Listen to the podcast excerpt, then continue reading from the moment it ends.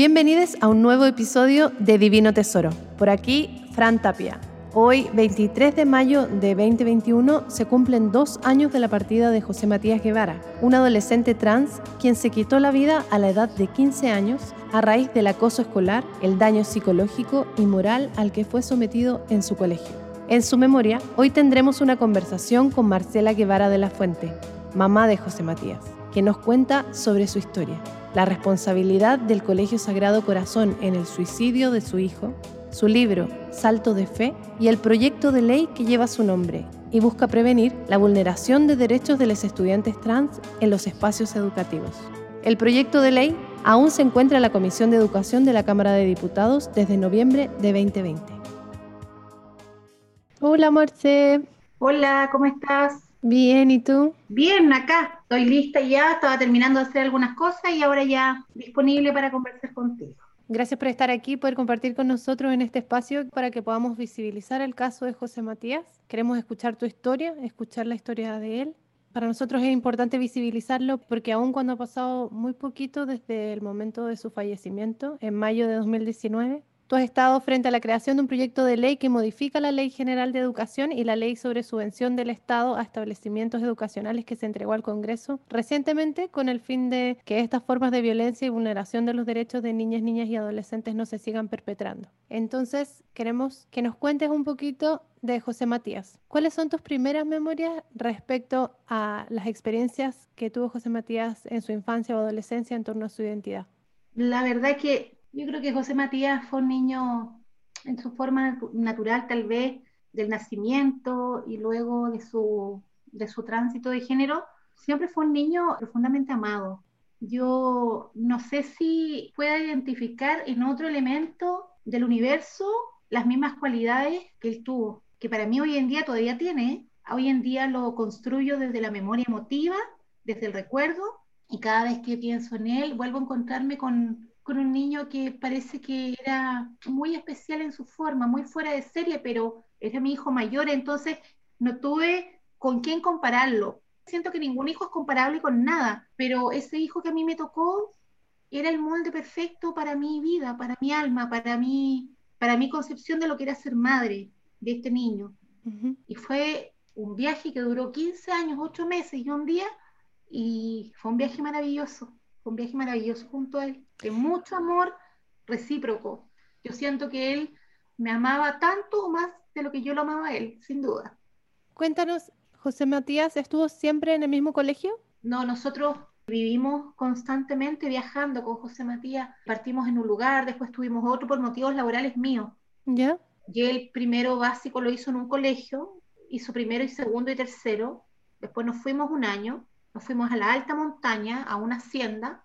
Siempre, yo mi primera profesión fue educadora de párvulo, entonces me desenvolví como directora de jardines muchos años, hasta el día de hoy. Y entonces a mí me tocó un desafío de, de irme a la alta montaña, un lugar donde era muy inhóspito, muy hostil, hablando de clima, para irnos a la cordillera a, un proyecto que tiene que ver con algo agrícola, con trabajar con los pequeños niñitos hijos de temporera. Me gustó que mis hijos, que mis tres hijos compartieran una vivencia de conocer más niños, porque eran niños de Perú, de Bolivia, conocer el mundo a través de ellos. ¿cierto? Relacionarse, aprender a abrir los horizontes y la convivencia. Qué importante eso, ser tolerante, ser respetuoso frente a los demás.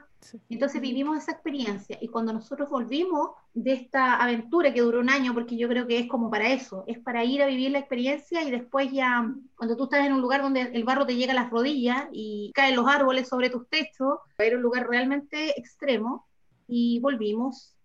Y yo, por supuesto, quise que José volviera al colegio donde él partió donde era un colegio que para mi gusto estaba ideal, porque era pequeño. ¿Era mixto? Era mixto. ¿Laico? Sin perspectiva religiosa. Y entonces eh, tuve un gran problema porque a pesar de, él haber sido alumno durante tres años, haber tenido muy buen desempeño, haber sido bastante querido por su profesora, el colegio me dijo que no había matrícula. Yo les insistí mucho, ¿sabes? Que fue como un ruego porque incluso la casa que yo me compré estaba cerca de ese colegio, ese era el colegio, ese era el colegio que yo necesitaba. Por algo él había partido ahí su vida escolar. Y sabes tú que todo se confabuló y yo no pude volver a reintegrarlo, sabes que no hubo cómo, a pesar de, de hablar con la directora, de, traté como de explicar, por favor, si él estaba acá, ¿por qué no me lo reciben de vuelta? Entonces, no, que no hay matrícula, no hay matrícula. Y sabes que tuve que salir a divagar por diferentes colegios. Copiapó es una comuna que no es muy grande, yo creo que es el equivalente a no más de dos, tres comunas de Santiago en expansión. Está muy sectorizado, está muy marcado por sectores y no tuve éxito y entonces tuve que llegar por un favor de un conocido que tenía relación con, con José, por el otro lado, por el lado de la familia paterna, que como gran aporte a la vida nos mandaron a ese colegio. Con favor de decir, oye, aquí hay matrícula, no hay más, no hay allá, no hay acá, acá está la oportunidad. Y entonces él, en su instancia que tenía 10 años, él no había manifestado nada concreto con respecto a su sentir de un género distinto. Y fue el colegio donde yo tuve como que conocer el colegio después de que no nos quedó otra. Entonces, cuando tú vas conociendo el colegio y te hablan de un proyecto educativo integrativo, respetuoso, tolerante, con valores, hay cosas que sí te parecen bien. Ahora, por otro lado, donde yo sentí que no había una intolerancia frente a algunas cosas, yo soy madre soltera Madre soltera de tres niños, y a mí el colegio no me pidió ni certificados de bautismo, ni. Yo no tengo a mi hijo bautizado. Entonces yo encontré como que dentro de lo que ellos decían, me hacía sentido el hecho de que a mí no me cuestionaran porque fuera madre soltera, y por otro lado tampoco me estaban exigiendo que mis hijos tenían que estar ahí bautizados en la pileta del Señor, no, nada. Está bien. Entonces yo sentí que iba en una línea respetuosa el colegio. Y en las actividades y en las cosas que ellos hacían, en que participaba José, nunca sentí como que a él le molestara algo, no realmente. Por lo tanto, después cuando él fue creciendo, después hecho la otra hermana al colegio, porque como te digo acá, esto un tema el tema de las matrículas, no es fácil. Y después finalmente echó la hermana menor. Y cuando José, a los 13, 14 años, tú empiezas a ver un cambio visual, ¿cierto? Un cambio de actitud, un cambio que te dice tu hijo va para otro lado, ¿cierto? En su expresión... en la que nosotros directamente terminábamos comprando la ropa en sección de varones. Nunca me lo cuestioné, Francisca, nunca me lo cuestioné. Nunca me puse como un sesgo, Marcela, esto está mal. ¿Por qué? Si supone que la ropa se la pone él, ¿por qué yo le iba a tener que interrumpir o cuestionar o decirle, no, tú tienes que usar una falda, un vestido? No, nada que ver. Yo en mi infancia me vestí como quise, mi madre me lo respetó y y no iba a ser yo la que fuera a hacer show, ¿te fijas? Por ahí por el 2018 empecé a notar como cierto rechazo hacia el uniforme, hacia la falda. Me di cuenta que había algo con eso, porque también me di cuenta que, que José, mi hijo, no gustaba de los niños, a él le llamaba la atención las niñas, lo cual también lo conversamos. Y yo dije, mira, solo te pido, dado en el ambiente escolar en el que tú te desenvuelves, porque mientras no podamos cambiar de colegio, que también iba acompañado con una mejora de nota, o sea, mi hijo hermoso del cielo, mi hijo no era el mejor alumno. Yo no voy a venir a inventar cualidades que él no tenía. Él no era un entregado a los estudios, a él le gustaba la música, le gustaba dibujar, eso era la de él. Y yo siempre solamente le dije, mi amor, pasa de curso. Con eso estamos al otro lado, no te pido nada más. Y entonces eh, yo le dije, conversamos sobre el tema de las niñas, porque él ya tenía intereses. Incluso yo sé hasta cómo le gustaban las niñas a, a Mati. A él le gustaban las niñas de pelo oscuro, morena. Esas eran las niñas para él las más hermosas. Sentía la, la, cercanía contigo como para poder conversar esas cosas. Totalmente. De hecho, cuando nos íbamos de viaje, yo lo pillaba mirando, le decía, mmm. decía así yo, era como una sensación de, oh, esa niña te llamó la atención. Y es que es muy bien. Decía yo, bueno, a mí me gustan los niños más rubios. No sé, pues, es un tema, es una conversación, son gustos. Pero te das cuenta que en mi cabeza no había una capa que me estuviera impidiendo mm. normalizar esto. Sí. Yo conversé, sí. Y yo le dije, eh, José, en el colegio evítate problemas, porque eso podría ser un problema. Lo otro para mí, ¿qué problema si era decisión personal de él, su identidad, su orientación sexual? Entonces sí, mamá me dijo, no te preocupes en el colegio, no, no, porque se entiende que en un ambiente donde no se puede tampoco. Entonces tuvo una primera polola en 2018 que fue una niña muy encantadora que yo la quiero mucho. Cuando conversamos esto, eh, él ya me quiso presentar a su polola. Y entonces yo caché la movida, pues, ah, llegaron al departamento dos niñitos, llegó un niñito y una niñita. Yo que estaba mucha risita, mucha alegría, mucha, ah, muy cocoroco, José, muy cocoroco, muy engalanado, ah, camisita recién puesta. Y yo dije, a ver, y miré al cabro. No, dije yo, este cabro no nada que ver con José, es la niña. Y yo dije, es la niña. Y era la niña. Después me dijo, no, seguía la niña con la que yo pololeo. Ay, que muy bonita, muy simpática. Las vueltas de la vida que yo conocía a su papá, que trabaja en la universidad donde yo estudié. Bueno, la cosa es que tuvieron un tiempo de pololeo, no resultó, porque no siempre las primeras relaciones dan ese fruto maravilloso que encamina al altar, no.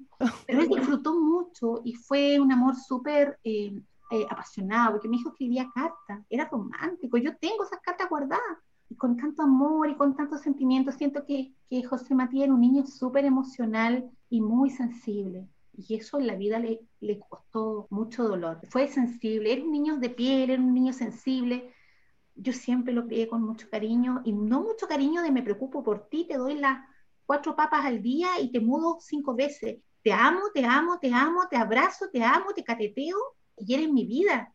Y así fue criado José Matías. Mm. Entonces, siento que él se hizo un molde en su corazón de, de recibir cariño, de recibir muchos mimos, mucho cariño por parte de nuestra pequeña familia. Yo tengo una familia muy pequeña acá, mi madre, mi hermana, mi sobrina, y siempre con tanto amor con este niñito colorín hermoso, que claro, nosotros no entendimos en un principio que él era un niño, pero en el envase que él estuviera fue un ser profundamente amado. Mm. Y entonces yo creo que cuando él empieza a crecer, Fran, tengo la sensación de que mi hijo empezó a chocar con la incomprensión del resto y el no entender por qué podía estar siendo rechazado si en su ambiente natural él todo bien. Y me acuso a mí misma y me culpo una y otra vez de no haber podido ver en realidad cómo es la gente. Porque no lo vi, porque no lo entendí, porque para mí mi hijo estaba bien. No podía pensar eso si yo frente a mis ojos tenía el ser humano más lindo y exquisito del mundo. José de niño era un niñito que se paraba frente a la gente y le decía, hola, soy José, ¿quieres ser mi amigo? ¿O quieres ser mi amiga? Dependiendo de quién estuviera al frente a todos los lugares donde íbamos. Mira, podíamos estar 20 minutos en un aeropuerto, él se iba con una amistad, conocía a tal persona y conversé tal cosa. O sea, él a donde iba le gustaba conversar, le gustaba interactuar, darse, ¿me entiendes? Darse, sin resquemores, sin desconfianza. Y yo siento que eso finalmente, en su expectativa de vida, de, de desenvolverse como un ser humano, encontrarse en la etapa donde él comenzó ya a hacer su cambio definitivo, con tanto rechazo, pienso que fue José Matías se enfrentó a los dolores más profundos de su vida, porque él no estaba acostumbrado, no vino al mundo a eso, y mi hijo simplemente no lo aceptó. Nunca pude yo imaginar que a mi hijo lo estaban haciendo sufrir tanto, porque no lo pude ver, Fran, y esa es mi gran culpa que va a quedarme tatuada en el alma el resto de la vida, no haber pensado mal. Es súper importante poder visibilizar eso porque en general se dice, no, nosotros educamos dentro de la familia, pero si no está el afuera y si en lo público nosotros no tenemos ese mismo amor, ese mismo respeto, esa misma contención, no vamos a poder mostrarnos como lo que realmente somos. Mira, Fran, yo, yo no sé si las personas compartirán conmigo o no compartirán conmigo lo que voy a decir, pero yo no voy a ser la que en esta vida castigue a mi hijo por la decisión que él tomó Nunca, jamás. En el momento que mi hijo murió, yo decidí que mi hijo lo iba a dejar partir con una pena enorme, porque yo arrastro una pena, siento que cuando yo voy caminando hay algo que me va siguiendo atrás y no me deja. Y es la pena y el desconsuelo. Pero yo a mi hijo en esta vida no lo voy a juzgar y no lo voy a castigar, porque un niño a los 15 años todo le parece inmenso. Sí. Todos tuvimos 15 años. A todos nos bailó la sangre por las venas cuando tuvimos 15 años. Y todo era la vida o la muerte. Todo era lo mejor o lo peor. Emociones totalmente extremas. Mm. Y en él es lo que le tocó enfrentarse a la maldad a la que se tuvo que someter, porque aquí estamos hablando de la maldad humana, Fran, de la, de la maldad más perra humana. Él no estaba, un niño que no estaba preparado para sufrir, que no había tenido que combatir con situaciones tan dolorosas, él no, no tenía herramientas arraigadas en él para defenderse. Por último, que le hubiera dicho, oye, hubiera reaccionado, un ejemplo, violentamente a frente a quienes lo dañaban. Defenderse, pegar un combo, algo. Tampoco mi hijo, eso es importante que la gente lo entienda. Él era un niño transgénero, era un varón transgénero, pero no tenía que tener todas las cualidades de un niño transgénero, como que él hubiera sido un niño para jugar a la pelota, jamás le interesó el deporte él escapaba de las clases de educación física, como para que yo hubiera dicho, esta mujer tontorrona no, se dio cuenta, mi hijo no pidió la pelota, no pedía camiones, no, no iba por ahí el tema de él. como que yo hubiera dicho, oye, mira, a los seis años quiere puro andar jugando la pelota, le llaman la atención los equipos de fútbol. Jamás, nunca ni siquiera lo vi pescar el fútbol como para decir, ah, hay una cualidad que me lleva para ese lado. No, no fue tan fácil para mí darme cuenta. Era más bien suave y delicado, ¿te fijas? Siempre le he dicho al destino, fuiste muy macabro conmigo, porque no me ayudaste. Mm. ¿Cuántas personas he conocido ahora, Fran, que me dicen, no, mi hijo está transitando el género a los cuatro años? ¿Cuatro años? Ese es un regalo de la vida, poder darte cuenta a los cuatro años que tu hijo te diga, oye, no soy niña, soy niño. Ese es la mejor, el regalo de la vida que tú te puedes tocar con un hijo transgénero, que tu hijo te lo diga así de claro. Claro. Pero tampoco todos los niños lo logran hacer. Porque también he conocido a muchos adultos que me dicen, tengo 40 años y recién lo pude hacer. Mm. Entonces es cierto que es una cosa interna que es difícil de construir. No es llegar y abrir la puerta y ahora me cambio azul y ahora soy rojo. Y viceversa, no se puede así de fácil. ¿Cuándo, porque ya estamos alrededor de los 15, ¿cuándo él decide, los 15 años. ¿Cuándo decide hacer el tránsito o comienzan a hacer el tránsito en compañía de tuya? José Matías me lo dijo de claro y de directo los últimos días de diciembre del 2018, cuando él ya había cumplido 15 años, y él fue a la cocina y me dijo, mamá, siento como que es el mueve valor. Y yo lo valoro mucho, mucho ese momento, lo atesoro en mi corazón. Cuando él me dijo, mamá, eh, yo te dije que a mí me gustaban las niñas. Sí, le dije yo y hemos conversado y eso nunca va a ser un problema. Yo camino con orgullo contigo y con tu polola, que en ese momento ya era otra polola. Yo camino con orgullo y te llevo feliz y quien nos mire, para mí esa persona no existe. No te preocupes de eso. Y me dijo, pero también, no solo que me gustan las niñas, yo siento que yo no soy una niña, yo soy un niño. Y entonces yo en mi cerebro entendí, hubo un cambio que me dijo, no es lesbiana, mi hija no es lesbiana, mi hija no es una hija, es un niño. Tengo frente a mí un niño. Y el hecho que él me lo dijera en el momento que lo dijo, es como, ya, lo soltó, lo dijo yo lo quise abrazar porque fue, fue decir, qué valiente, qué valiente, me lo dijo. Acá, lo más hermoso de mi vida que tengo frente a mí, me está contando algo que es tan importante, me está diciendo algo que es tan, tan relevante en su vida, que yo solo lo tengo que abrazar y ofrecerle mi amor para que él sepa que estoy con él, que no tengo todas las malditas respuestas para, para hacerlo todo bien, no las tengo, pero tengo mi amor y ese no va a faltar nunca. Y te lo juro, Fran, que ahora que ella no está, nunca ha faltado el amor para él. Jamás, jamás va a faltar. Y lo abracé y me acuerdo que él le dio pena, lloró, tal vez votó su miedo de que, que le iban a decir, no sé, estaba preocupado tal vez. Tal vez sintió que lo que me iba a decir era algo muy malo, que quizá yo me iba a desfigurar, no sé. Pero fue un momento finalmente muy bonito. Y después nosotros se relajó, él estuvo tranquilo y, y venía el verano, entonces el verano era un momento de, de claro, de no estar enfrentando en este espacio escolar que al final era horroroso. Y, y nos fuimos de viaje y yo siento que, claro, nos fuimos con José y volvió José Matías ya totalmente seguro en él mismo. Y claro, ya se habían hecho en las matrículas, no era llegar y pescar otro colegio, no se podía así. Es muy complicado. Yo quisiera que hoy en día ya no fuera así para nadie. Que alguien dijera, oye, tengo esta necesidad, mi hijo extranjero me lo informó, yo ya lo tomé conocimiento, entonces, ¿cómo lo podemos ayudar? Ya este establecimiento en realidad se entiende que a futuro ya no va a ser eh, tan bueno eh, por sus cualidades y que el Ministerio de Educación te ayudara, te ayudara a poder emigrar a otro centro educativo, que no te pusieran trabas, que te ayudaran. Entonces, eh, cuando volvimos de vuelta a Chile de las vacaciones, él, claro, le tocó volver a este colegio y claro, si él ya había dicho, lo dijo a su mamá, y su mamá lo aceptó, y había un compromiso para avanzar en esto, entonces él quiso dar un paso que no me lo quiso decir. Creo que él quiso actuar como un niño grande, muy independiente, y él quiso ir al colegio hablar con las autoridades, a decir, fue a hablar con la orientadora. Ya había manifestado en un taller audiovisual que él quería hacer una, que él quería hacer un documental sobre los niños trans. Y eso como que al tiro a ah, engrifó o alarmó a ciertas personas en el colegio y entonces se acercó a, la autoridad, a la parte de la orientación y dijo, mira, yo soy un niño, mi mamá lo sabe, mi mamá me apoya, ahora quiero el apoyo del colegio. Esa conversación yo nunca la supe, Fran. Yo nunca la vi escrita hasta que mi hijo murió, tiempo después. Algo ocurre, algo pasa entre que mi hijo va a hablar con la autoridad del colegio en marzo y dos meses después mi hijo está muerto. Entonces tú te haces la pregunta, si mi hijo está en la casa con total consentimiento y respaldo frente a lo que él quiera y lo que él quisiera iba a estar bien y va al colegio y se adelanta porque no me dijo mamá vamos, él fue él. Esa fue una decisión que él tomó y ¿qué pasa en el camino, Fran? ¿Qué pasa en esos dos meses que mi hijo después ya no está? Entonces mi hijo muere y nos quedamos con todas estas dudas, pero fueron dudas de horas, Fran, porque la misma pediría en la noche, ¿Ya? cuando mi hijo falleció, en la mochila de José Matías, que quedó arriba en el piso 11, la pedí en la noche y me dijo, Marcela, su hijo dejó su mochila antes de, de precipitarse al vacío.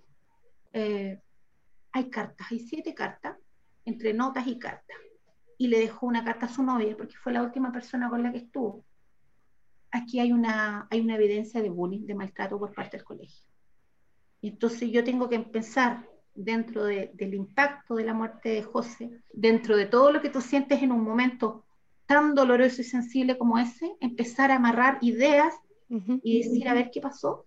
Y al otro día, cuando yo tengo que ir a buscar a la una de la tarde a mi hijo al servicio médico legal para que me lo entreguen en un ataúd, cuando yo llego al lugar donde iba a ser velado, que por supuesto descartamos absolutamente que fuera en el colegio, en cuanto tuvimos información de que esto había sido acontecido a consecuencia de allá, empezaron a llegar los amigos de Mati, los verdaderos amigos, los amigos que se juntaban el día sábado a bailar gay, por cierto, y todos entraban y decían, Fran, tía, escuche, a José Matías lo mataron del colegio.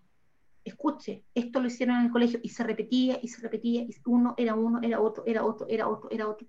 Seis, siete niños diciéndote lo mismo. Y entonces tú dices, oye, la carta de mi hijo dice algo importante. Es directo, liceo de mierda, todo su entorno me colapsó. Y lo que estos niños me están diciendo. Y entonces eh, este colegio aparece el viernes en la tarde en el velorio. Y yo le dije, váyanse, váyanse de acá no traigan flores, no traigan nada, porque ustedes no tienen que estar, ustedes no tienen derecho a estar acá. De aquí en adelante, yo no tengo nada que ver con ustedes. Ustedes de aquí en adelante asuman su responsabilidad. Boté flores, boté tarjetas, todo lo que tuviera que ver con ese colegio. De hecho, me paré en la puerta igual que un perro y la gente sabía, porque después ya de una hora ya hay gente simplemente que ni siquiera fue porque sabía lo que les iba a pasar. Yo quería que nadie tocara a mi hijo, que nadie se acercara, que nadie de verdad contaminara ese espacio que era tan sagrado donde él se estaba velando. Y de hecho, 24 horas se custodió a José Matías para que no llegara nadie, que no tuviera que llegar. Ujú. Porque de verdad yo dije, no lo permito, no lo permito, porque esto que pasó, no, no. Decidí con mucho dolor, Fran, que mi hijo no lo viera nadie, que mi hijo mejor fuera cerrado en su ataúd, porque ¿qué iba a ver la gente? La destrucción en la que él quedó. No, y yo me siento guardiana del cuerpo que quedó. Ese cuerpo es de mi hijo. Por lo tanto, eh, exigí que fuera sellado totalmente, porque tuve miedo que gente que le hubiera hecho daño hubiera ido solo a verlo como él había quedado. Tuve mucho miedo. ¿Después de cuánto tiempo terminó la investigación? Fue todo largo porque la conmoción que generó la muerte de José Matías, el ya tener estos primeros indicios tan claros, yo, esto fue el día jueves 23 de mayo, el día 24, el día 25 fueron los velorios y el día 26 de mayo, el día domingo, a las 12 del día llevamos a José Matías al parque. Ese día lo despedimos como familia, como personas que lo querían. ¿Te acuerdas que yo te contaba que nosotros habíamos viajado mucho con José Matías por un tema laboral? Todos llegaron, todos llegaron, desde todos los lugares. Todos querían estar ese día conmigo, con Mati. Fue un funeral hermoso. Yo dije, no quiero ni un cura, no quiero nadie metido acá ensuciando la memoria de mi hijo. Yo le hice la misa a mi guagua, yo lo despedí y no me arrepiento de haberlo hecho todo yo. Y el día martes 28, yo pedí si me querían acompañar los jóvenes a marchar por José Matías por lo que había pasado, por lo injusto que había sido. Bajé con una foto de mi hijo, me puse en la esquina del edificio hacia el centro, nosotros estamos acá en el perímetro del centro, y llegaron tantas personas, Fran, tantas personas, tantos niños, con sus brazos escritos José Matías, con sus carteles, con sus banderas, y marchamos todos hacia la plaza. Y ese día yo me di cuenta que lo que había pasado con José Matías había provocado un dolor para muchos jóvenes, para muchos niños que seguramente se han sentido tan marginados, tan adoloridos en el alma por ser distintos. Y entonces dije, José Matías va a hacer una ley que va a evitar que esto le siga pasando a otros niños. Yo no voy a descansar hasta que lo pueda hacer y le voy a hacer justicia a mi hijo porque más allá de que él quería descansar y olvidarse del mundo y, ya no estar más, porque ese fue su deseo. Él merece justicia, él merece descanso, él merece que la mamá mueva el mundo por él. Y entonces después, cuando tú vas investigando, vas viendo, te vas enterando que hubo un colegio que más aún lo tuvo varios años, que donde debería haber habido cariño y comprensión para él, una estima, una estima hacia él como niño, no hubo nada. Hubo un profundo rechazo en el momento que él dijo, ya tiene que haber habido un rechazo al visualizarlo como una, una persona, como una chica lesbiana. Pero ya cuando él dijo, soy transgénero, siento y creo que estoy clara en eso y no me equivoco por las investigaciones, a él se le castigó socialmente, Fred se le castigó incluso en, su, en sus evaluaciones porque parece ridículo, aunque te parezca tonto el ejemplo. Pero cuando tú ves un José Matías que tiene todo su historial en el colegio de religión, que es un ramo votado, MB, MB, MB, 2014, 2015, 2000, puro MB, mira, voy a hacer puro 3 y 4 los otros ramos, pero para mí que era relevante como él era como ser humano. Y me encantaba que él se destacara en eso porque era un niño muy bueno. Y resulta que en el año 2019, cuando dice soy trans, ¿sabes cuál fue la última evaluación que le puso al colegio? Un insuficiente. A un niño que toda la vida tuvo lo mejor por valórico, pero el día que él dijo que era trans, fue castigado con un insuficiente. Y la prueba del mes de abril yo la tengo, es un 6. Entonces, ¿el insuficiente por qué? ¿En cuántas otras cosas más socialmente lo castigaron? Mm. ¿Por qué la persona cuando escucha que José Matías dice soy transgénero no levanta el teléfono para decir, señora Marcela, José dijo esto, ¿es así? ¿Cuenta con su apoyo? Y más aún, señora Marcela, hay un documento que es normativa. Mire, usted tiene que informarse porque esto depende de usted. Usted lo tiene que solicitar, pero el documento lo tenemos nosotros. Mm. El dolor que a mí me generó saber que había una circular y que yo me enteré de esa circular después de que mi hijo murió, cuando ya no había nada que hacer. Sí. Vamos revisando esos detalles para poder ir contándole a la gente de qué se trata el proyecto de ley. Por ejemplo, respecto a la circular 768 de la Superintendencia de Educación. Este es un ordenamiento que apunta a la protección de niños, niñas y adolescentes trans en el ámbito educativo. La circular establece que los establecimientos tienen que respetar los derechos de estudiantes trans, adoptar las medidas de apoyo de acuerdo a su identidad de género, entre ellas el uso de su nombre social, el uniforme que para ellos sea adecuado y acorde a su identidad de género y facilidades para el uso de servicios higiénicos. En este caso, y lo apoya la Fiscalía, esa circular a ti nunca llegó. Nunca nos compartieron la información. Sí, entonces ¿Cuál es el problema? Existe esa circular, pero efectivamente no se socializa, o sea, no se la informa, al, no hay una obligación del colegio de socializarla. Entonces, ¿qué modificaciones quiere realizar esta ley? Mira, el hecho de que el colegio no la haya socializado conmigo, uno dice, claro, no era obligación, pero sí normativa. El colegio recibió el 2017 esta normativa vigente, la 0768, 2017, Fran, con más de dos años no solamente tenían que sacarla y respetarla, como tú dices, porque tiene cinco puntos centrales en la normativa, ellos tenían que tenerlo actualizado dentro de sus protocolos de forma transversal en todo lo que tiene que ver con el colegio. Tenía que estar incorporado en el comité escolar y el comité escolar lo componen cuatro elementos. Los apoderados, los estudiantes, un representante de los funcionarios y los sostenedores. Jamás se hizo nada, porque resulta que la investigación de la superintendencia y de la fiscalía se constató que ellos simplemente lo que hicieron fue esconderla la tuvieron en el 2017 porque primero había que asegurarse de que ellos la hubieran tenido y no que hubieran estado en desconocimiento total.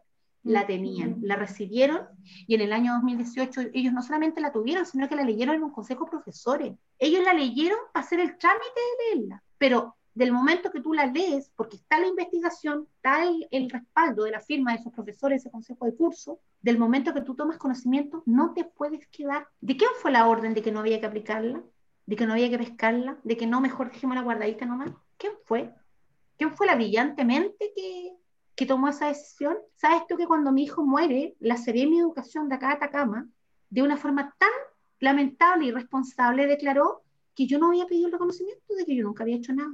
¿Cómo pido yo hacer un trámite que no sé que existe, que no sé cómo se hace porque nunca el colegio, que sí tuvo la información durante dos, más, más de dos años, no me informa ¿Cómo tú llegas a hacer algo que no sabes que existe en este mundo? ¿Cómo? Imposible. Y ella lo declaró, así, liviana de ropa, lo declaró como para respaldar el colegio.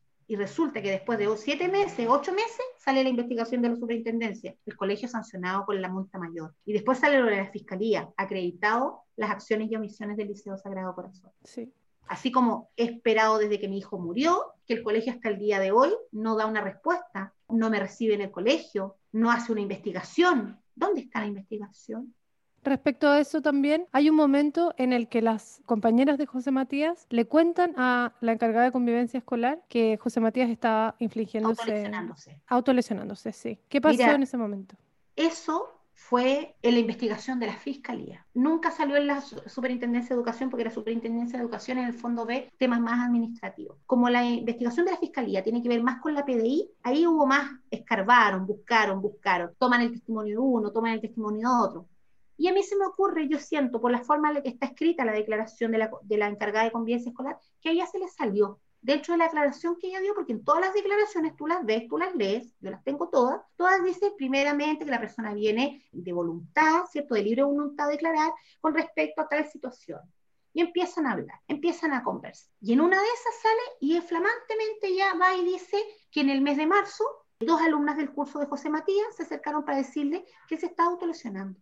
No sé si ya lo escucharon, no sé si ya lo vieron, en qué instancia no sale claramente, pero ella toma conocimiento como encargada de convivencia escolar del colegio que mi hijo se está autolesionando.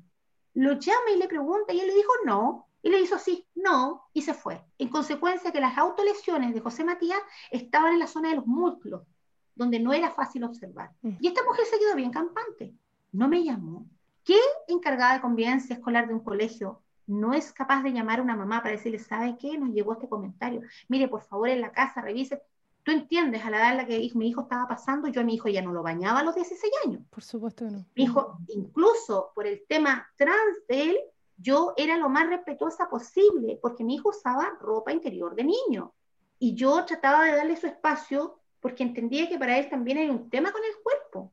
Para el niño trans se le da el tema de la euforia, el tema de tener un rechazo por su cuerpo, porque es complicado. Entonces, yo tampoco andaba encima de él, revisándolo, porque también eso era invasivo. Ujú. Pero oye, hubiera bastado que me hubiera dicho la inspectora general, la, ¿cierto? La encargada, oye, ¿sabes qué nos dijeron esto? Oye, pero tampoco la mujer desgraciada consideró llamarme en ese sentido.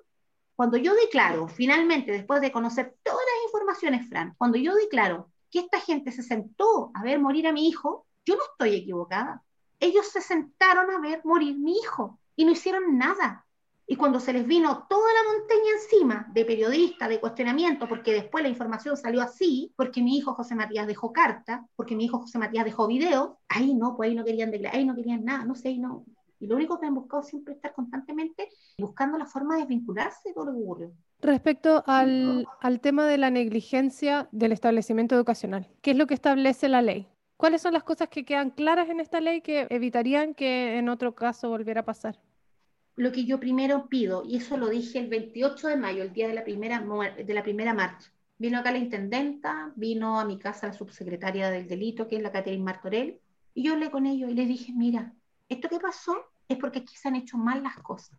Y yo no tenía ni siquiera en conocimiento lo de la, lo de la, lo de la circular. Era a primeras luces de lo que había ocurrido. Y entonces yo, en ese momento, lo que yo pensé es que había que readecuar el sistema de los docentes, porque aquí había habido claramente un maltrato, un bullying. Y no solamente por parte de alumnas. Aquí había habido un abuso y un acoso escolar y un acto que está tipificado en la ley como, como delito, que es trato denigrante. Y entonces en ese momento yo visualicé que era lo primero que había que hacer, que lo primero que había que hacer y que hubieran responsables penales frente a estos maltratos. Y resulta que cuando ya me entero de las otras informaciones que había una circular y descubro esto que tenía que haberlo tenido desde un principio en mi poder para poder ayudar a mi hijo, para pedirle el reconocimiento, para que él hubiera podido desenvolverse, para que él hubiera podido recibir las ayudas y los apoyos que le correspondían, entendí que aquí la gran responsable de la muerte de mi hijo es no haber tenido la información más vital, y era que mi hijo primero, nadie le está haciendo un favor a nadie con tener un niño transgénero en un colegio. El niño está en su derecho. Cualquier niño transgénero en Chile tiene todo el derecho porque así lo garantiza la ley. Nada interrumpe ni nada altera el hecho que el niño sea transgénero. Él no lo invalida en su condición de niño. Por lo tanto, de acuerdo a los acuerdos internacionales y todos los derechos que se entregan a través del- de los derechos del niño, a través de todas estas organizaciones a nivel mundial, el niño debe ser respetado. Y si el niño debe ser respetado, también se tiene que continuar con su proceso educativo, porque es parte de sus derechos.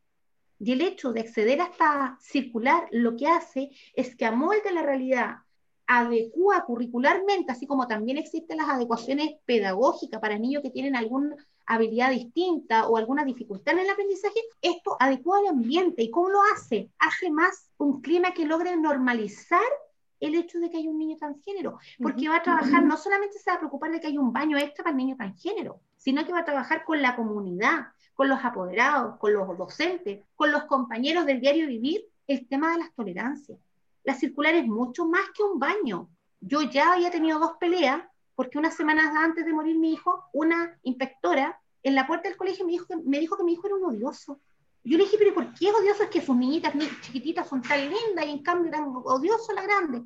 Oye, yo entré a la, a la dirección y me agarré con la directora. Hasta ese momento me hubiera servido que la directora me dijera, oiga, pero es que José se ve, oye, pero ya conversemos el tema. Oye, pero no. Si aquí por eso te digo, aquí no hay un responsable, Fran, acá hay muchos responsables porque este colegio, al negar la circular, lo que hizo fue querer hacer valer la ley de ellos.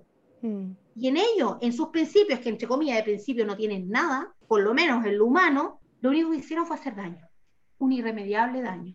Y es algo que sigue ocurriendo hasta el día de hoy. Muchos niños, porque yo te digo una cosa, parte del querer hacer un buen proyecto ya no es para José Matías Pufrán. Esto que yo estoy haciendo, por lo que estoy hinchando tanto, esto no es para José Matías. Ya nunca va a ser ni para él ni para mí. Pero desde que mi hijo murió, yo tomé una decisión y es que yo no iba a esconder lo que yo estaba viviendo. Yo sé que hay muchas familias en Chile que por muchos motivos que son respetables, cuando un familiar se suicida, la familia siente como entre unas ganas, entre como una vergüenza y entre un querer esconder. Y hablan de un accidente, de una... No, hay muchas familias en Chile que no aceptan que un familiar se suicidó, porque les provocan sensaciones que no son capaces de enfrentarlas. Yo nunca voy a irme por el camino de la negación yo decidí que lo que hay que decir es la verdad, siempre. Y de hecho mis psicólogas me dijeron frente a, mis pequeñas hijas, lo mejor que usted pudo hacer, Marcela, haberle dicho que José Matías murió. Porque si no el niño empieza a fantasear con que la persona va a volver y se le hace un daño que más adelante trae consecuencias. Yo viví mi duelo y a través de lo que la gente me ve, que no me conoce directamente, tal vez las redes sociales, la gente fue en el tiempo acompañándome, el hecho de que yo voy al parque y que yo le dedico muchas líneas a mi hijo, que yo le haya escrito un libro a José Matías, es parte de un proceso que, que yo sí, es doloroso, duele mucho todo el tiempo. Lo que sea, por muy doloroso, yo lo voy a vivir, porque sé que no es ni la mitad de lo que mi hijo sintió. No, voy a vivir el dolor consciente y voy a vivir las etapas porque es mi forma de honrar a mi hijo, es mi forma de cuadrarme con él, él sufrió mucho. Todo lo que yo estoy haciendo no es por mí, es porque hay un hijo que sufrió mucho. El último momento de la vida de mi hijo la vivió solo, sabiendo que se iba a morir, cuando la mayoría de las personas en el mundo mueren rodeadas de sus familiares, recibiendo cariño, hasta el último aliento. José Matías no tuvo eso, él murió solo. Y yo he vivido el duelo y ha sido durísimo, durísimo, con todas las consecuencias que eso trae. Pero también eso abrió el contacto con muchos niños que se decidieron por alguna razón de ver lo que había pasado con Mati y me empezaron a escribir, todos contándome una historia muy parecida. Siento mucho dolor, mi familia no me, no me, no me aprecia, tengo ganas de morirme porque siento que no soy nada para nadie, no quiero vivir de esta forma. Y tú empiezas a escuchar una y otra vez las mismas razones, el resentimiento, el dolor que se va generando en los niños transgéneros, porque les toca una vida tan difícil, tan dura, tan, tan criticada, tan cuestionada.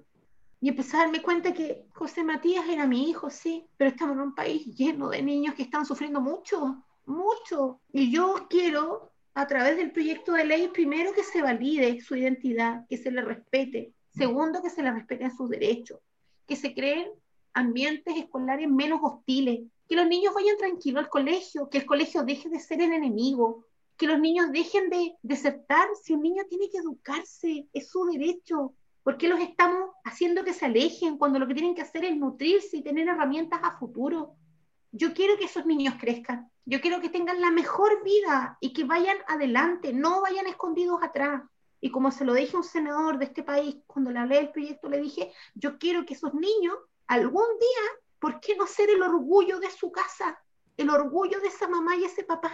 Pero démosle herramientas, ayudémoslo. Ellos no necesitan que le pongamos más piedras en el camino porque su vida ya es dura, ya es difícil. Los niños sufren mucho. Démosle un ambiente decente, como lo haríamos con cualquier otro niño. ¿No se supone que estamos en un país donde los niños están primero? Mi opinión siempre va a ser visceral, desde el dolor, desde el amor hacia mi hijo. Entonces, claro, tuve que pedir eh, apoyo de abogados, de gente, porque esto había que aterrizarlo en un proyecto de ley, ¿cierto? No puedo ir con estas palabras. Yo en mi libro que le escribí a mi hijo, puedo hablar desde el amor, con todas las palabras que yo le quiero entregar, porque toda la vida le voy a hablar a mi hijo con el más profundo de los amores. Pero el proyecto de ley, claro, había que ponerse en un contexto desde lo legal, desde qué leyes podíamos tocar, desde qué modificaciones queríamos solicitar. Para mí es muy importante en la ley la preparación y el nivel de educación que tienen que tener los funcionarios de establecimientos educacionales. Hay un espíritu de, de, formación, de dar algo con calidad, de dar algo con un nivel de experticia mínimo. Mm. ¿Me entiendes? No dar lo que hay, no, no es suficiente. Acá hay grandes responsables dentro de todo esto y justamente apunta a eso, al encargado de convivencia escolar. No puede ser un cualquiera, no puede ser una persona descriteriada, una persona sin los dos dedos de frente, digámoslo así. Por lo tanto, acá hay una, en el proyecto de ley hay un impulso hacia que los sostenedores sean responsables de quienes van a poner en estos cargos y por otro lado, el sostenedor quede condicionado a tener que hacer la denuncia a él frente a tribunales de familia cuando existan estos pasajes a llevar, estas cosas que por ningún motivo deben ocurrir. Él está en responsabilidad, porque si no, él se va a someter a la sanción y a los castigos penales.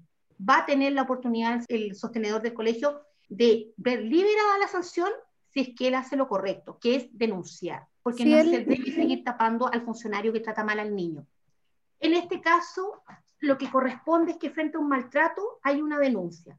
Yo creo, si tú me preguntas a mí, cuando yo lo miro ahora la historia después de todo lo que ocurrió, yo siento que lo correcto es que el colegio anduviera tras mío. Mm. Señora, su hijo necesita que usted tome este documento, léalo. Señora, lo leyó, ahora tiene que hacer la solicitud de la, de la identidad, después tiene que ir a cambiar el nombre, lo hizo, no es que yo no quiero saber nada de eso, no, entonces nosotros vamos a velar por su hijo, vamos a ir al tribunal de familia para que alguien vele por sus derechos. ¿Te das cuenta que es distinto? Lo que tendría que hacer el colegio, lo que es el rol realmente del colegio, porque si hay un colegio en Chile que todavía está pensando que tiene que enseñarle sumar, restar el abecedario a los niños, está muy perdido. Eso es seguir haciendo la escalada de la, de la teoría una y otra vez, repitiéndola, repitiéndola. Formar seres humanos es muy distinto. Es un proceso humanista que tiene que ver con evolucionar de acuerdo a las condiciones socioculturales actuales. Y ahí tú avanzas con tu grupo hacia adelante. No te puedes quedar estancado en la época de la caverna. Entonces, para mí, de verdad siento que el colegio tenía que haber velado, incluso más que un padre y una madre, porque estamos claros que yo no tenía toda la información suficiente. Cualquier contexto que yo le haya dado para mejorarle la calidad de, de vida a mi hijo, que era, por ejemplo, apoyarlo con la vestimenta que él necesitaba, acomodarle el espacio que él deseaba, aceptar que él en su vida personal tuviera la pareja que él quería y no imponer otra cosa, eso tú lo puedes hacer en la casa. Pero aquí hubo algo vital que se olvidó y se omitió, tal como lo dijo la fiscalía, acciones y omisiones. ¿Y qué es lo que es omitir? Es mentir. Mentir con respecto a lo que se tenía que haber hecho. Y eso para mí es imperdonable. Y lo que me quiero asegurar es que con todos los otros niños no se cometa el mismo error, que se transparenten los procesos, que se hagan. Porque sabes que si tú lees la circular de niños trans, económicamente no afecta a nadie. No es un tremendo gasto económico que tiene que hacer un dueño de un colegio para adaptar. Oye, si todos sabemos que ahora en dos años más eh, por ley todos los colegios van a tener que tener un baño universal, perfectamente ese baño que es aplicable para personas con habilidades distintas, con capacidades distintas, ese puede ser el baño. Tú no necesitas hacer un tremendo recurso económico. Acá tiene que ver con ética y criterio y voluntad. Y eso, como lo dije yo por ahí, lo dejé estampado en mi Instagram, el trabajo más difícil del mundo es crear conciencia. Parece que las acciones humanas que deberían ser innatas en el ser humano son las que más cuesta que se logren yo no lo puedo entender, porque vuelvo a chocar con lo mismo. ¿Cómo me iba a imaginar yo que alguien le quería hacer daño a mi hijo? ¿Que alguien lo quería hacer sentir así de mal y rechazado? No lo logro entender. Nunca en mi cabeza va a haber espacio para eso. Eso solo se evita con educación y con información. La premisa de oro que yo puse cuando esto partió y dije, hay que educar para salvar vidas. Y finalmente tenía harto sentido la frase, Fran. Tenía harto sentido, porque educar significa involucrarte en el proceso. El hecho de poner los zapatos de los niños trans para que los demás se pongan en su lugar y entiendan que la vida es diversa, que no somos todos iguales porque no salimos desde una fotocopiadora. Acá todos tenemos distintas formas de plantearnos en la vida. Por algo ningún ser humano se ve igual que otro. Somos, venimos preparados para ser todos distintos biológicamente. Millones de formas de hablar, de gesticular, de vestirse. Para todo, todo es distinto. ¿Cómo va a ser tan difícil darle un espacio a los niños que son transgénero? Marce, cuéntanos cuáles son los pasos que vienen ahora con la ley para estar al tanto. Hay algo importante que se logró, Fran. Cuando tú te planteas de forma individual para hacer un proyecto de ley, no es tan fácil lograrlo. Va a costar, pero lo vamos a lograr. Y finalmente tuve la suerte de tener buenos abogados, el haber encontrado el apoyo, y eso sí lo destaco, de Daniela Chicardini, la diputada, que ella es de este distrito de Copiapó. Ella me llamó por teléfono el 28 de mayo cuando hice la primera marcha a José Matías. Y ella me dijo por teléfono, de hecho en el libro yo lo cuento. Yo le dije, Daniela, junto con entregarme este sentimiento de solidaridad que lo valoro tanto, ¿no le gustaría a usted poder hacer algo por los niños de Atacama? Y quizás no solamente de Atacama, por los niños de todo un país. ¿No le gustaría a usted trascender con él? Y yo creo que ella le quedó. Y yo le agradezco tanto porque si no, ¿quién me iba a ayudar? Siempre tiene que haber alguien que dé el inicio. Y fue ella. Y yo lo reconozco y lo valoro eternamente porque aquí no llegó nadie más. Llegó una persona, que es un senador, y vino a título personal, como una persona cercana, como una persona humana, que ni siquiera vino con periodistas, nada, él vino como ser humano entregarme la solidaridad. Y hoy en día, por supuesto, que entiende la, la, la dimensión del proyecto y la apoya también. Y entonces agradezco desde el profundo sentimiento del corazón a Fundación Selena, porque ellos entendieron que este era un proyecto para los padres y las madres de poder salvar a sus hijos. Un padre, una madre, un niño trans, cuando ya sabe toda la información, sabe que siempre va a vivir con el fantasma del suicidio encima. Sí, es un peligro inminente, pero para eso tenéis que ver la circular primero, para darte cuenta, porque la circular tiene un fundamento que es muy potente. Por eso es que es tan importante que todos la conozcan. La Fundación Selena y, Transforma, Colectiva Transforma de Concepción, eh, son las fundaciones que ellos eh, dijeron sí, sin pedir nada a cambio, Frank. Qué importante es eso, apoyar sin estar pidiendo y condicionándote. Porque aquí hay una cuestión bien clara que yo la quiero decir. El proyecto de ley va en pro de velar por la infancia de los niños trans. Aquí no se trata de que se beneficie terceros que no tienen nada que ver con el proyecto. ¿Y por qué lo digo? Porque resulta que a mí, a mí me pedían el proyecto, pero tenían que primero ponerle el, sello de tal cual lado. Y yo no estoy de acuerdo con eso. Porque resulta que este, partamos por, por una cuestión clara, este es un proyecto transversal que nada altera ni perjudica a nadie. Y resulta que este proyecto hay que ser bien claro, no considera la ESI. Este proyecto no tiene que ver con la ESI, así de claro. Tal vez este es un proyecto pequeño, no es un tremendo proyecto, Fran, pero pucha que va a servir y va a, garantizar vida. Por supuesto. Y eso es lo que yo promuevo y eso es lo que yo agradezco, porque finalmente el día 4 de noviembre, cuando fuimos a presentar el proyecto, ¿cierto? Daniela, que es la diputada, estaba allá en Valparaíso, yo quise ir, Fran, íbamos a presentar el proyecto que tiene que ver con mi hijo. Yo me fui a Valparaíso viajé todo el día porque para no correr riesgos de, de contagio, de nada, me tuve que ir todo el día. Mi madre de 70 años me llevó. Ella manejó porque la idea era que yo llegara. Qué tierno. Nos fuimos a Valparaíso y estuvimos ese día. Y con, y con la felicidad de, de, cuando Daniela salió y me dijo, ya Marcela ingresó al proyecto. Diez diputados firmaron y apoyaron de forma transversal y quedaron algunos afuera, pero ya habían firmado diez. Y entonces yo de saber de que había de todas las bancadas, fue una emoción tan grande de decir, oye, si hay voluntad, ¿por qué no? Si hay voluntad, avancemos. Y me sentí muy feliz y agradecida de estas personas. Y entonces, claro, de ahí para adelante empiezan a aparecer de un lado, empiezan a aparecer de otro, con los intereses por aquí y por allá. Pero bueno, la cuestión es clara, yo no quiero que el proyecto lo altere. Porque justamente el proyecto fue presentado para garantizar los derechos de los niños trans. Los quienes nunca fueron considerados ni en la ley de identidad de género ni en ninguna de las otras cosas. Nunca los han considerado. Aquí se considera y yo quiero que eso se respete y no se altere. Sí, te entiendo.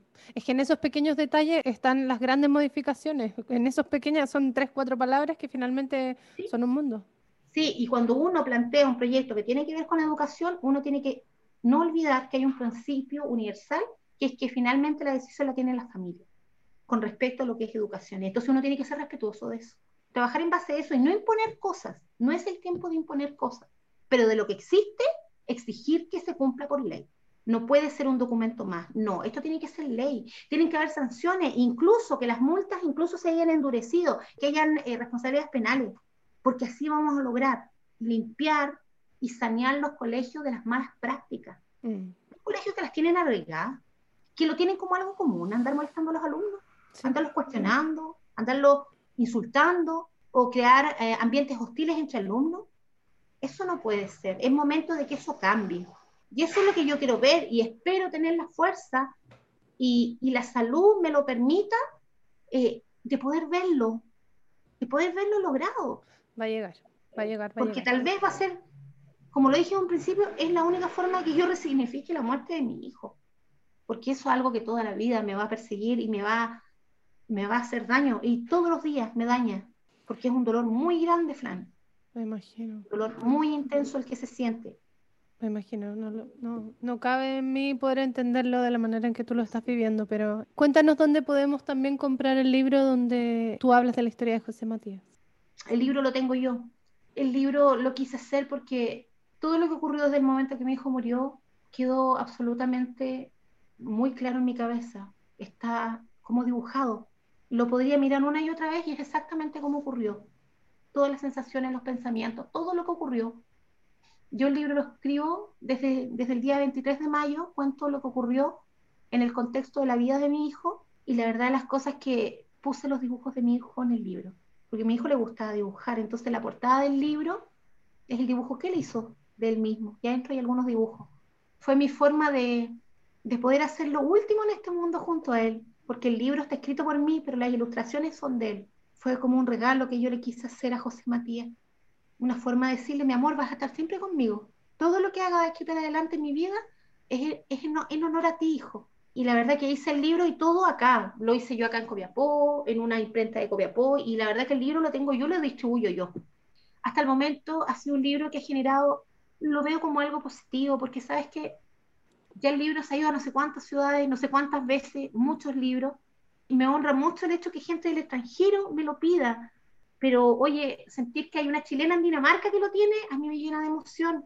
En México, en Argentina, en Lima, en Honduras, en Costa Rica.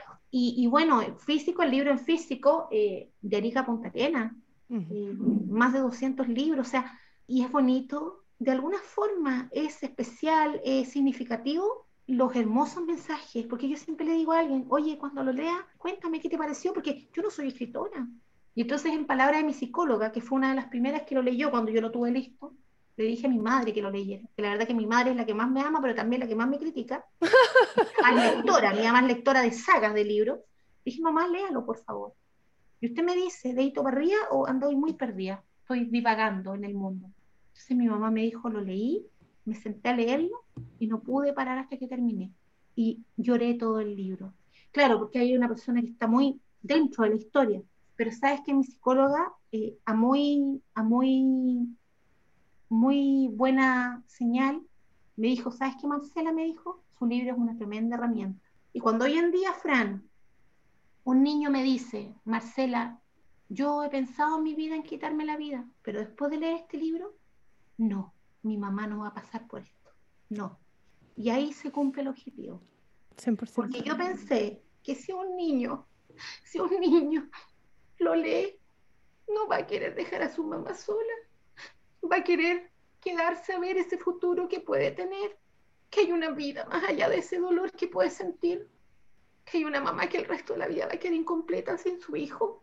Y al otro lado, si una mamá lo lee, que ya hay muchas que lo han leído, no va a dudar que el amor de un hijo va primero que cualquier, cualquier cosa que le parezca distinta o, que no era lo que esperaba de su hijo. No, no es suficiente para apartarte de tu hijo. No, nada, nada te debe apartar de tu hijo jamás, nunca. No hay ninguna razón para dejar de amar a un hijo. Si alguien me dijera, Marcela, ¿tú te sientes orgulloso de algo? En todo este dolor, en todo esto que te ha pasado, primero es que el dolor fue de él. Nunca nos olvidemos, el protagonista de todo esto fue José Matías. Y de algo estoy convencida que si logré demostrarle a la gente que el amor después de la muerte existe, existe y no se corta y no se termina jamás, no se va a terminar jamás. Y entonces, a todos los que están viendo esto, no pasen por este dolor. Es muy doloroso, es muy destructor, es muy, y es, lo peor es para toda la vida, es crónico, nunca va a pasar. Así que siento que sí, ese es el valor del libro. Eh, cada persona cuando, cuando pregunta por el libro y todo, yo siempre le comparto la información a través de mis redes sociales y hasta el momento eh, ha sido una experiencia muy enriquecedora para muchas personas y, y hubo un momento que empezaron a comprarlo profesoras, personas que tenían que ver con el tema de educar y para mí eso fue bien importante porque cuando las profesoras me van diciendo, mira, yo quiero saber, porque yo quiero entender, yo quiero ayudar a mis alumnos, porque yo quiero a mis alumnos, mm. quiero ofrecerles lo mejor, siempre está considerando realmente que el libro es salto de fe, es una herramienta. Es una herramienta. Y en ese sentido, Marce, lo importante es dejar ese mensaje también, más allá de la voluntad de personas que por su empatía, digamos, quieran acercarse a estos temas y quieran entender estos temas y entenderlos para poder ayudar a los niños y contenerlos. Más allá de esa voluntad que es personal, debiera existir un Estado que esté resguardando que todos los educadores tengan esa misma empatía y tengan esas mismas herramientas y puedan entregárselas a los niños. El día 4 de, noviembre, que para mí es un día muy importante, yo de estas dos comunidades que me apoyaron, Selena y Transforma, empezaron a sumarse muchas agrupaciones y sabes que son agrupaciones chiquititas de todas partes del país y sabes que para mí ha sido fundamental contar con ellos, porque como te digo, son fundaciones chiquititas, pero que no piden nada a cambio, que apoyan, y desde la honestidad, te fijas, desde, desde el decir, aquí hay un bien común que, que tenemos que alcanzar, siento en ellos mucha, mucho agradecimiento, porque han ido replicándolo, y al final han llegado más de 100 fundaciones que han manifestado este apoyo, y que ellos también dicen, nosotros también queremos hacer algo, nosotros vamos a pedir una reunión con nuestros diputados del distrito de tal parte, porque yo estoy acá en Copiapó, sea Valparaíso, podría moverme, pero no voy a poder ir de Arica a Punta Arenas a hablar con todos los diputados, no lo voy a poder hacer. Fíjate que ellos están comprometidos a hablar con los diputados de su distrito mm. y explicarles, y esa, y esa cuestión es valiosísima, es valiosísima, porque eso te habla de un compromiso, un compromiso de decir, oye, es nuestra forma de ayudar a impulsar. Y yo siempre se lo he dicho, yo siempre he sido muy honesta con las agrupaciones, sobre todo de los más grandes, les digo, yo sé que esto no es para ustedes como adultos, lo tengo claro, yo sé, parto desde la, de la vivencia que no es para mi hijo que ya no está, ya no, pero pensemos en los niños que están, en los niños que van a nacer y que esto les va a salvar su vida. Hay que hacerlo, hay que hacerlo, porque nadie más lo ha hecho, nadie más. Nadie más lo ha hecho y hoy día de hecho conversábamos con la Defensoría de la Niñez y la Convención de los Derechos del Niño fue ratificada por Chile en 1990. Así es. Así es. Así es. Mira, te aprovecho de mostrarla la portada, porque yo pienso que lo más lindo del libro es la portada, porque es el dibujo de José Matías, es maravilloso. Y por supuesto está el texto y, atrás está mi hermoso hijo. Qué hermoso. esa foto es hermosa. Sí, es un niño hermoso. Mm. Yo le digo, tú, José Matías, ahora eres un alma poderosa. Eres un alma poderosa. Marce, muchas gracias, muchas, muchas, muchas gracias por esta conversación, por tu fuerza. Yo sé que es un, momento muy difícil, sin embargo, eh, tienes una valentía enorme. Gracias por compartir con nosotros porque este espacio es para eso, es para poder visibilizar, ir a lo concreto y mostrar cuáles son las cosas que necesitamos cambiar hoy día y que no podemos seguir permitiendo que pasen. ¿Tú has escuchado el dicho, no hay valiente más grande que el que ya no tiene nada que perder? No, no hay un valiente más grande que el que ya no tiene nada que perder. Por eso yo me doy por completo a esto, porque ya perdí lo más importante. Quiero que nadie más lo pierda, que es un hijo, lo más sagrado que la vida te puede regalar. Muchas gracias, Marce. Y te agradezco a ti porque sabes que esta es una conversación. Generalmente uno cuando habla con un diario vas como al punto exacto, vas como a la noticia, como, como muy cuadrado, ¿cierto? Porque también esa es la labor informativa pero siento que hoy día pude como conversar y, que tú me diste el espacio de una forma muy respetuosa, muy amena, muy, muy humana. Y te agradezco, Fran, eh, porque para mí es un privilegio haberte conocido, me quedo con la mejor de las impresiones. Y súper agradecida de ti. Lindo, muchas gracias. Me emociona mucho que lo digas. Es que así lo sentí. Así es que te doy gracias como madre y como siempre digo, te lo doy todo el agradecimiento del mundo a nombre de mi hijo Lindo. Muchas gracias. Muchas gracias. Nos vemos, Marce. Estamos en contacto. Chao, gracias.